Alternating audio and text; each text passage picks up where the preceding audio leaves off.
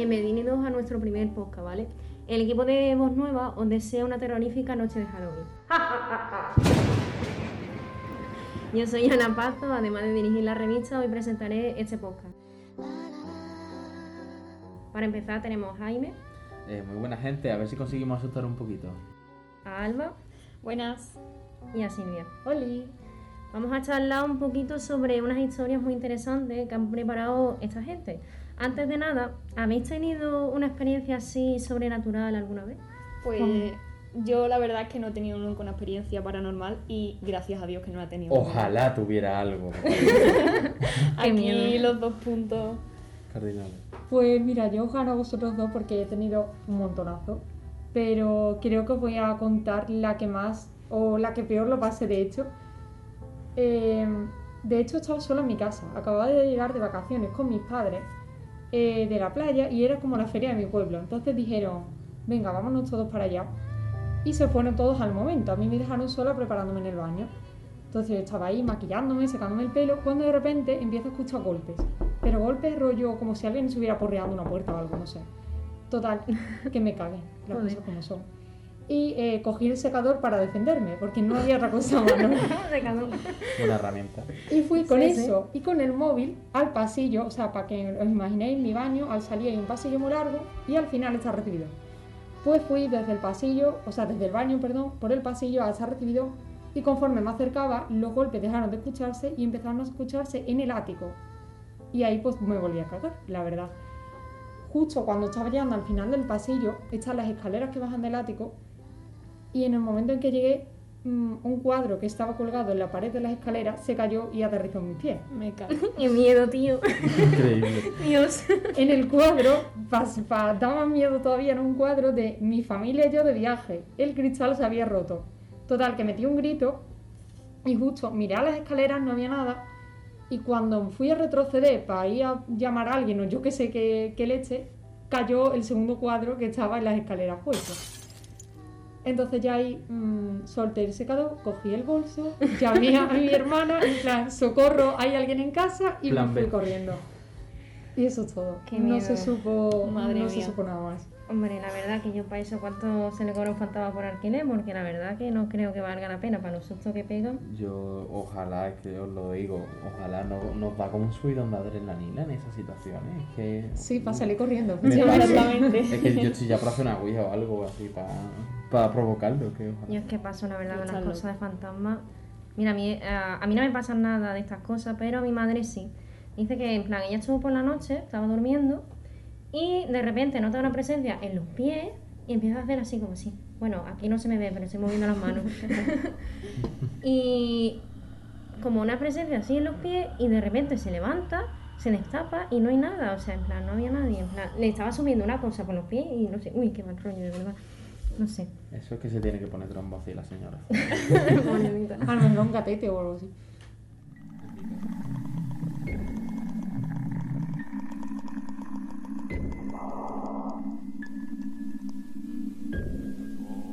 Vale, después de esta historia tan un poco perturbadora, pues vamos a seguir con el miedo, porque nos gusta, al parecer. Eh, hay algunos determinados sitios de Andalucía en los que ocurren cosas muy extrañas. A ver, Alba, ¿tú qué tienes? Venga, eh, yo empiezo. Pues mira, eh, aquí mismo, en Sevilla, justo en la Alameda, que se podría decir que es un sitio que nosotros frecuentamos bastante, Sí. está la llamada Casa de la Sirena. En esta casa vivía la familia Portilla y cuenta la leyenda que a día de hoy se escuchan golpes, pasos y distintos murmullos. ¿Y qué pasa con esta casa? Pues bien, eh, como ya he dicho, en esta casa habitaba la familia Portilla y era un palacete donde habitaba la clase pudiente de la época. El palacio pues contaba con un patio central, jardines de estilo francés y unas rampas laterales a ambos lados del acceso de la puerta principal, donde se encontraban dos sirenas de bronce sobre pedestales, que de ahí viene el nombre de, de la Casa de las Sirenas. Así que bueno, eh, el caso es que un hijo de esta familia resulta que era homosexual y se cree que la familia eh, lo tuvo recluido y atado entre las paredes del palacio para que ese gran pecado no saliese a la luz. Aunque bueno, algunos creen que esta reclusión puede ser voluntaria como un castigo auto, autoimpuesto por su condición sexual. Y bueno, a día de hoy no se sabe si su muerte eh, fue natural o provocada, pero de lo que sí se tiene constancia es de que el fantasma que habita en la casa es este, este chico de la familia. Madre mía, con chaval. Dios.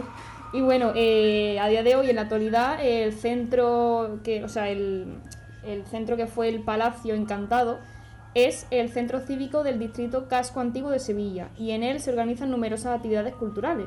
Y el caso es que los guardias de seguridad vuelven a asegurar que en la Casa de las Sirenas suceden hechos paranormales, confirmando el, en- el enigma que envuelve esta historia encantada. Como para trabajar ahí. Eh, se ve una cantidad de cosas, o sea, Sí, sí, tanto eh, es que por ejemplo está el, el fantasma de la Facultad de Bellas Artes, hay un misterio en, Se- en, en la seta de Sevilla bastante interesante Los sevillanitos y sus cosas. y que- también hay un tema con, creo que era un almacén de Vilima, no sé si algunos de nuestros oyentes sevillanos lo conoceréis, que es un almacén que hay en medio de Sevilla de una tienda abandonada, que el almacén llevará como años sin, sin abrir. Y por todo esto es porque hubo un incendio en ese edificio y lo que pasó es que el equipo de bomberos que entró, tres de ellos murieron en ese incendio y pusieron una placa conmemorativa para hacer honor a estos bomberos caídos y se dieron cuenta de que todos los días a las 5 de la mañana esa placa se caía al suelo. Pusieron así una cámara y veían que la, la placa no, no es que nadie la cogiera, porque la cosa es que siempre se caía y acababa como reposada en la pared. No, no era simplemente boca abajo, ni. Era como si alguien lo cogiera y pusiera la placa en el suelo. Y al ver las cámaras vieron eso. Es que yo creo que los fantasmas tienen muy mala leche, en plan.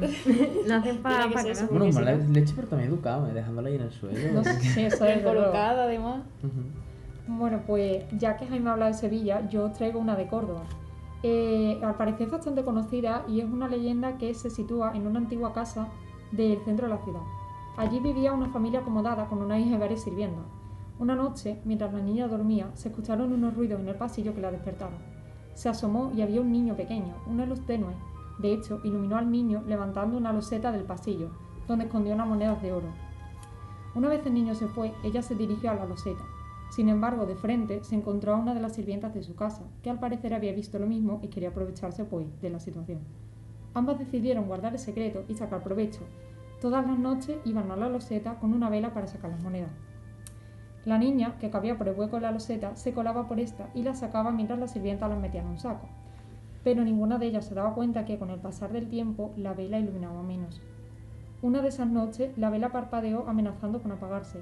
La criada, asustada, rogó a la niña que saliera del hueco y volvieron. La niña le hizo caso y una vez fuera, una moneda cayó del saco al hueco de la loseta. La pequeña se metió para recuperarla antes de que la criada pudiera agarrarla. Mientras todo esto pasaba, la criada gritara que por favor saliera de ahí. eh, la vela terminó por apagarse y justo al mismo tiempo la loseta se cerró, dejando a la niña encerrada dentro. Al día siguiente los padres se pusieron a buscarla incansablemente por todos lados. Sin embargo, pasaron los años sin que la criada dijera nada, pues había prometido guardar el secreto. Esto hizo que la niña se diera por desaparecida hasta que el tema se olvidó por completo. Se dice que hoy en día dentro de la casa se siguen oyendo los gritos de auxilio de la niña, repetidos noche tras noche en el pasillo, con una vela derretida encima de la loseta. Por favor, socorro, sacadme de ahí. Qué mala leche Madre tiene la mía. criada, tío. Polvito, eh, madre mía. que- Esa señora, de verdad, pero Mohamed, una niña se te A cae ver, en un hoyo. era un secreto. Mm. Una tía Pero lo tonta, más la normal es que coja y la saquen, ¿no? Ah, hola, perdona, ¿te ayudo o te dejo? Ah, no, que era un secreto. Bueno, me voy.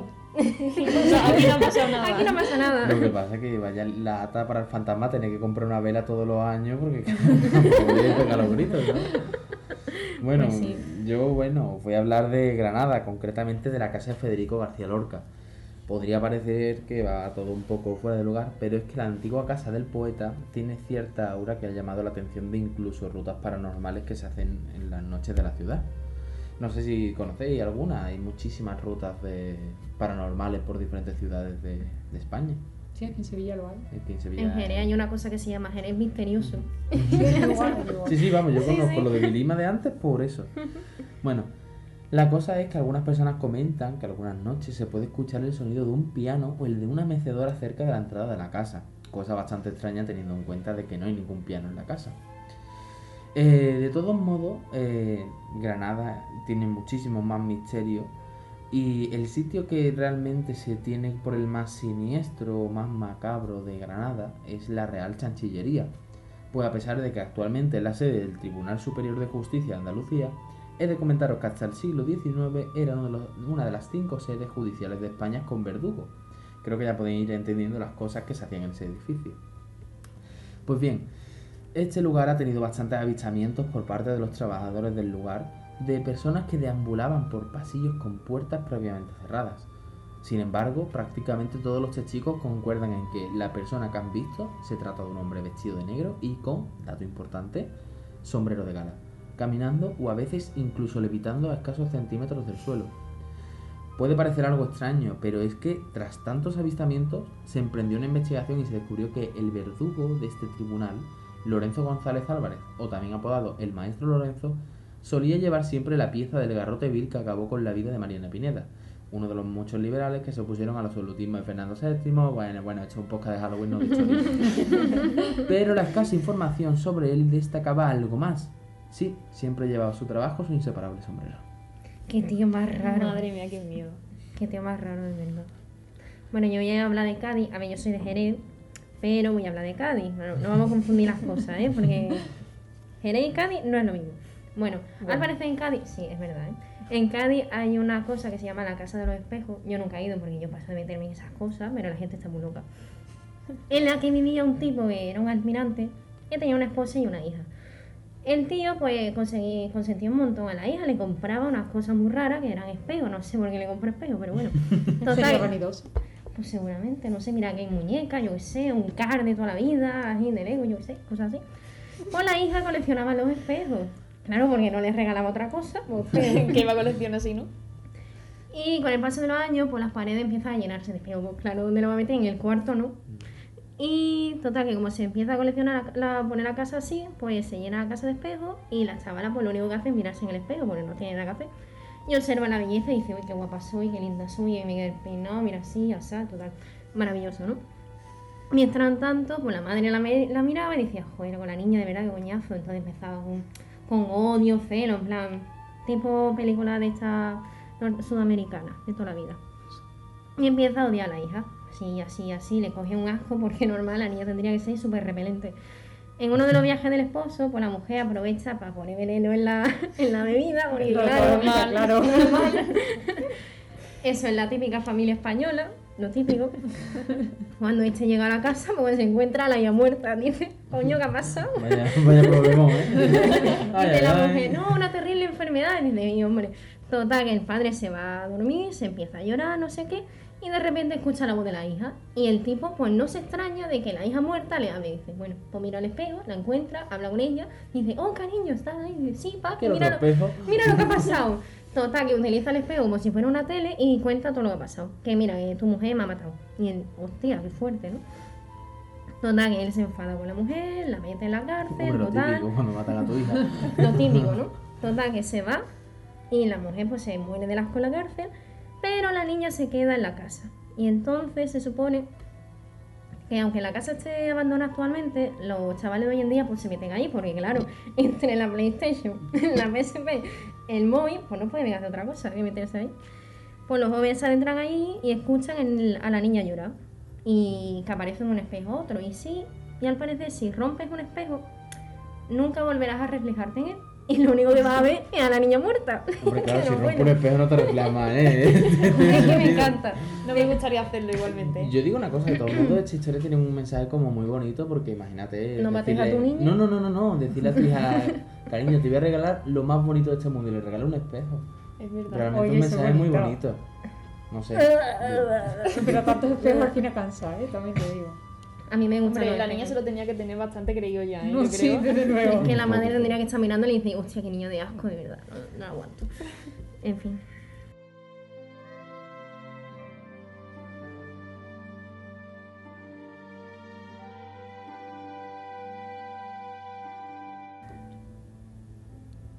Pues, esta- pues tras este paseo por los rincones más aterradores de Andalucía, que nos faltan sitios, pero bueno, es que no hay tiempo, queremos dejar un espacio a la ficción. Nuestro equipo de Voz Nueva ha escrito unos micro relatos que nos mantendrán un poco despiertos varias noches. Eh, bueno, empiezo yo porque es que es mi parte favorita de- del programa de hoy. Eh, entre mis muchísimos logros está haber ganado tres veces consecutivamente el campeonato de mi instituto de microrelato. Flores, flores, flores. Bueno, bueno. de mi ¿Quién te ha instituto, eh, de- del instituto de, de mi pueblo, o sea que un, un campeonato bastante importante. Así que os voy a leer uno que escribí hace ya bastante tiempo, se llama Lo de debajo, y que empieza así. El único consuelo que tenía en aquella oscuridad era el poder acariciar el suave pelaje de Tula, tumbada debajo de mi cama y sentir sus mordisquitos cariñosos. Es- Escuchaba susurros en el silencio y la puerta, cerrada, me mantenía en un auténtico suspense que no me dejaba dormir. Los minutos en mi reloj parecían eternos y las ganas de dormir se me juntaban con las de despertar de esta pesadilla. Todo era incierto hasta que me acordé de que Tula duerme con mi madre. Pam, pam, pam, pam. Mira, yo tengo un gato, ¿eh? A mí no me metas en cosas de... Realmente después de leerlos pienso, uh, en verdad un buen logro teniendo en cuenta de que solo me presentaba yo a los concursos, pero bueno. Voy a leer uno último y ya dejo el siguiente. Y bueno, este ya lo escribí un poco más mayorcito, se llama Recuerdos del Hoy. Aunque este no da tanto miedo, pero bueno, bueno, el otro tampoco, pero vamos a ello.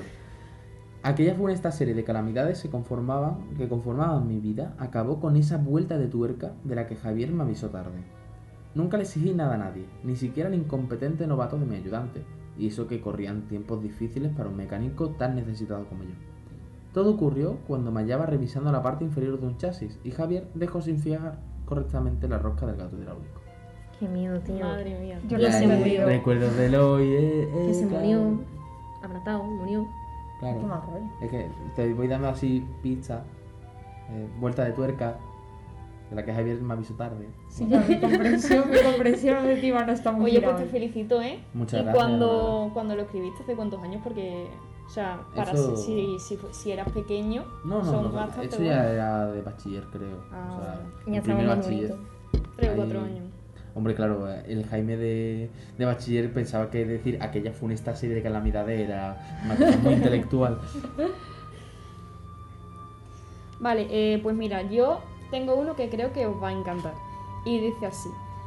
Eh, y la copa cayó al suelo, al lado del muerto. En ese momento un líquido espeso se expandió por la madera, formando una mancha de color escarlata. El olor envolvió al silencio de la habitación y mi sed volvió a ser insaciable. Toma ya. Pam. Bastante Ya. siniestro, la Sí, verdad. muy siniestro. No que. La persona que Sí, lo ha es escrito bueno. está un poco loca. A mí me da muchas vibras del corazón del ator, no sé por qué, me da mucha... No sé Sí. si lo habéis leído. Puede ser un poquito que sí que se le parezca. un poquito. No sé, yo de hecho creo que Edgar Allan Poe estaría bastante contento de escuchar todo esto. De hecho, puede que se esté retorciendo en su tumba. Un saludo O sea. Hashtag, hola, Poe, ¿qué tal? Bueno, pues yo tengo uno que yo creo que puede que superar a estos dos, o no, no lo sé, ya depende de lo que le gusten los oyentes. Y es así. Llego tarde, corro con el aliento pegado al cuerpo y en el ramo las flores se marchitan. Necesito llegar a tiempo, lo necesito. No puedo perderme mi propio funeral. Uf, ese es bueno también, ¿eh? ¿A que sí que es bueno, eh? La, mucho. eh, la verdad es que es bastante gracioso, ¿eh? Llegas tarde a todo, ¿eh? ¿Cómo vos? Que esa serías tú, que ya Eh, Sí, yo todo. llego tarde a todo. sí. sí, una vez intenté, esto ya está afuera, ¿no? Pero una vez quedé con unos amigos, eh, salí tres horas antes, tres horas antes, y llegué media hora tarde. O sea que, A mí me pasa eso a veces, Fuerte. pero cuando voy a la facultad. ¿eh? Inquietante. Inquietante, la verdad, un poco halloweenesco. sí, la mala suerte, vaya, y que no sigo el reloj.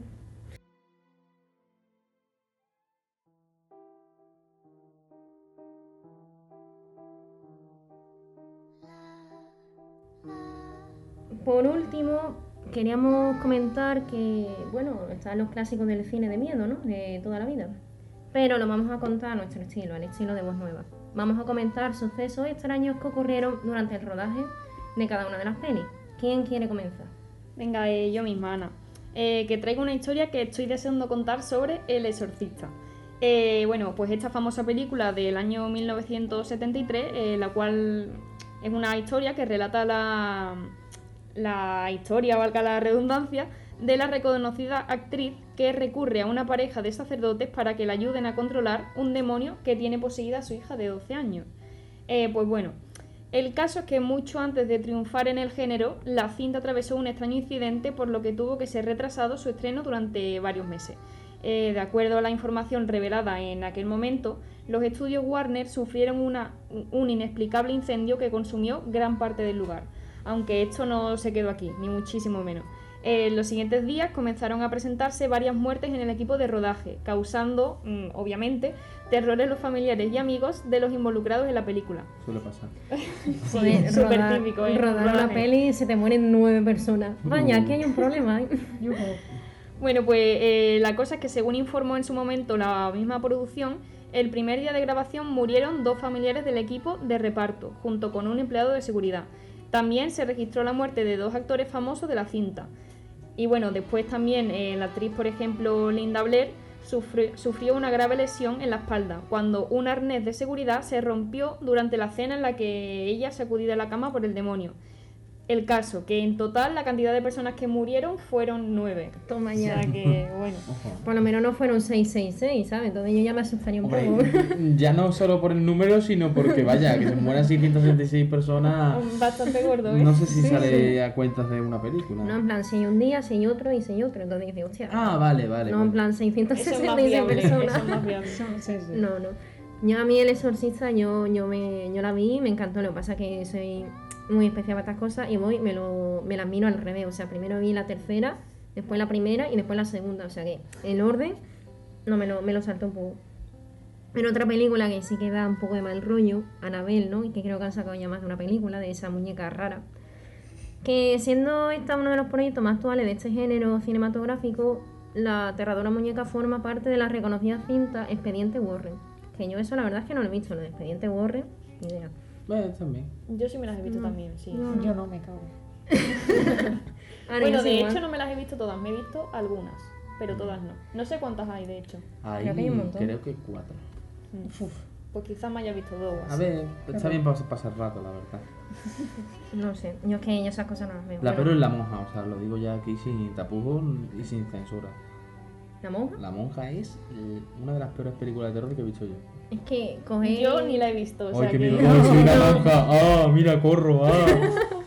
Para a un convento. eh. Qué horrible. Pues sí. Al parecer, la Anabel esta dice que es un personaje tenebroso que hizo de la suya cuando el equipo de grabación al parecer señaló que al momento de rodar la película, pues la muñeca se movía sola. Yo me iría corriendo de la grabación, pero bueno. Y cambiaba de posición. Las lámparas cerca de ella se caían y se movían de forma extraña. ¡Ja! Hostia, macho. De, de igual forma, la, la dueña de la Anabel aseguró que la muñeca le, daba de- le dejaba notas escritas. ¿A qué te queda con la muñeca? en distintos lugares de la casa. Esta señora está un poco más loca que la muñeca. El director de la peli corroboró esta información afirmando que a él también le pasaba esto. Bueno, bueno. Qué siniestro, ¿eh? Imagínatelo. O sea, que de repente te llega una nota Notitas de la infierno. supuesta muñeca. ¿Y qué decían las notas? Ya por curiosidad. Se ponía Oli o algo así. Pues Hola. seguramente algo así. Vengo del infierno, tío. La muñeca de la película da mal rollo, pero es que la muñeca de verdad, esa sí que da mal rollo. ¿eh? Sí, muy fea. Sí, es muy fea. Ah, bueno, de hecho hace poco Mm. salió Se que se había escapado de... de- Sí, pero al parecer resultó que era mentira. Era todo mentira. Se, Mm. se habría ido a la Alameda o algo. Seguramente. Probablemente, Un viernes noche. Pues mira, pues lo que dijiste tú antes también le pasó a la gente de aquí. Al- en la grabación de Anabel, un actor vestido de conserje, no sé qué haría de conserje, pero bueno, fue lesionado de gravedad cuando una lámpara pues se le cayó en la cabeza. Lo curioso de esto es que, es que de verdad es que el director tiene muy mala leche. De este incidente es muy similar de una escena del guion original, que tiene mala leche, en donde un conserje moría tras ser aplastado por una luz gigante. Encima el director seguro que estaba súper sorprendido, ¿eh? Sí, en plan... Sabe, a Qué lo mejor la escena se grabó antes, ¿no? Qué Digo, mal que nadie estaba con la cámara, ¿eh? O sea, Para poder haber Hubiera sido más aprovechado- realista. Pues mira, yo sinceramente no he visto Annabelle ni pienso verla en mi vida. Y, pero la siguiente película que os vengo a hablar es El Resplandor, Oh. que es de terror psicológico y yo creo que es mucho peor porque te tiene un poco con tensión en la silla. O en el sofá. en el lugar donde estés Hola. Donde prefieras verla, el caso es que te tiene agarrotado a los Hombre, la músculos. verdad es que Sí. sí, eh, cuidado. A mí me Bueno, da miedo. Para quien no lo haya visto, la película va de un ex profesor que acepta un puesto como vigilante de invierno en un hotel solo, en una montaña para que se ocupe del mantenimiento. Se lleva con él a su hijo y a su esposa. Hasta ahí, mm, bueno, todo bien. El problema empieza cuando empieza a sufrir raros trastornos de personalidad por su pasado, por no hablar con nadie, por ver fantasmas, por el alcohol, etc. El lugar está maldito y lleva al protagonista a una espiral de violencia inverosímil. Jack Nicholson está que se sale en el papel, la verdad. Mm, maravilloso. Increíble. Sin Sí. embargo, el director quería darle el papel a actores como Robert De Niro o Robin Williams. Sin embargo, a Robert De Niro lo vio como un poco exagerado en Taxi Driver y al segundo demasiado poco expresivo en Morgan Mindy. Pero lo más fuerte, creo yo, es que el mismísimo Stephen King renegaba de Nicholson porque después de haber rodado Alguien voló sobre el nido del cuco, los espectadores lo considerar- considerarían como una persona inestable desde el principio. Por eso quería a otros actores como Michael Moritai o Martin Sheen, que podían representar el tipo normal de toda la vida, que poco a poco se va volviendo loco. Lo normal, efectivamente. De todas formas, esto al director le daba igual, ya que lo que dijeron a King, que el actor para el papel principal no era negociable. Y menos mal que no lo cambiaron, porque si no, no creo que El Resplandor hubiera sido tan exitoso como lo fue, como lo sigue siendo hasta ahora, porque se ven todavía muchos trozos de esa película en cualquier lado donde mires. Mm. Sí, sí. Han sacado, han sacado una segunda parte, la verdad. Está muy bien. Doctor Sueño, por si alguien la quiere ver, es, está muy bien. No tiene nada que ver con la primera película, o sea que si ves la segunda y después ves la primera, no pasa nada. Sí, pero es como el hijo, ¿no? De, Sí. de- Yo discrepo bastante de que sea buena, pero bueno. No, en plan, que está Es bien, que eres muy crítico. ¿eh? Yo soy muy tricrítico, no sé. que está bien la peli, que la puedes ver separada, o sea que puedes ver El Resplandor y Doctor Sueño, o Doctor Sueño y El Resplandor. En plan, que si ves la primera y después la segunda, pues mejor, ¿no? Pero se pueden ver separados. Es que ya que estamos de Halloween, os lo digo. Antes he dicho que La Monja la, la detesto, ¿no? Pues mi ranking de peores películas de terror son La Monja, eh, Doctor Sueño y Cementerio de Animales. No en ese orden, pero... Oye, el Cementerio de libro, Animales el libro horrible, de Cementerio de. Animales es increíble. Sí, el libro no lo pongo en duda, de pero la Stephen King, película... ¿verdad? Sí. La es que película como al él escribe, no menos... escribe nadie. Qué tío, de verdad. Yo me leí el de It, que a mí Uy, la yo película leí- me da mal rollo, pero ¿Cuál de todos? Porque miedo. son unos pocos libros. El, El primero, No, el, pri- el It primero. solo tiene un libro. Claro. Tiene un- No, hay, hay otro libro de. ¿Sí? Sí, sí, sí. Pues yo me leí el que tenía 1500 páginas. Ah, no, yo igual, yo el primero, el primero. No, ya con, yo con el libro lo pasaba mal, la verdad. Es que O sea, daba pues, miedo. no sabía que había Mm. varias entregas de ahí. Sí, hay varias. Eh, bueno, pues mm, yo voy a hablar de una muy mítica que básicamente es Poltergeist, en la cual cumple perfectamente con la superstición de no hacer una casa encima de un cementerio. Bueno, ya lo leí. No se debería, la verdad. No, no, la verdad. Eh, la cosa es que según han revelado ya hace tiempo algunos de los miembros del rodaje de la segunda entrega, el actor nativo, nativo americano Will Sampson hizo varios rituales en el plato para eliminar maldiciones ya que supuestamente sentía malas vibraciones en el ambiente, que no sé cómo las sentirá, eh, pero Lo bueno. típico, ¿no? Hacer rituales en el plato A mí de... que me Claro, toda la vida. Pero eso no era lo de la Ouija, en plan. No puedes hacer, ri- no puedes abrir la Ouija. No, no, ¿cómo era? Había tres normas para la Ouija. Yo qué sé. Ah, En plan, que no, porque- no lo sabía, en plan, era, no Sí. podías hacerla sobre un cementerio. O sea, No, sí, no, me acuerdo que había tres, pero... Yo lo único que sé es que no Mm. las puedes terminar sin despedir. Sí, luego Ah, estaba sí. que no podías hacerlo en un cementerio. Mm.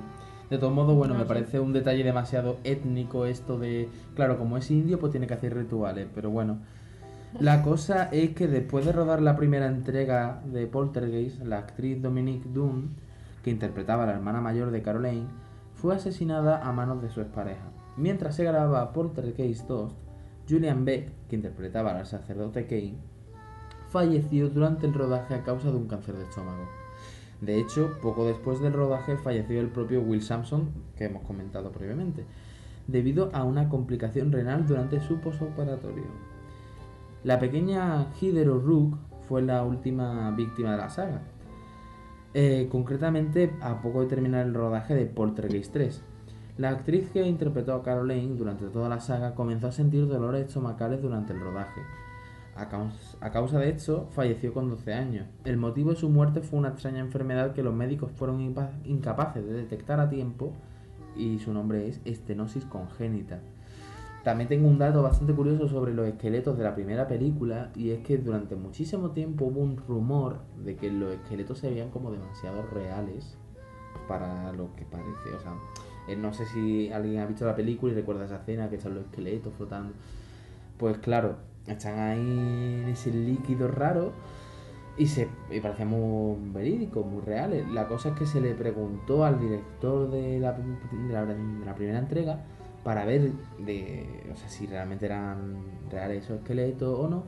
Y ni desmintió ni dijo nada en concreto. Simplemente dijo que los esqueletos eh, reales salen más baratos que los falsos. O, Hostia. O sea que Y eso lo quizá... sabe bien, ¿no? Anda, ha contratado esqueletito del infierno.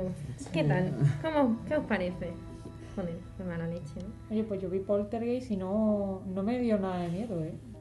O sea, la película estaba... Pero esa película es antigua, ¿verdad? Yo es que Sí, sí, es no la he visto. antigua. La echan varias veces en la tele. Yo la vi Sí, yo una que siempre me salto esa la luz, película de miedo. Ah, ahí sale eso. Vale, Sí. vale, vale. No lo sabía, no lo sabía. Es que no la he visto ninguna. No me ha llamado nunca la atención.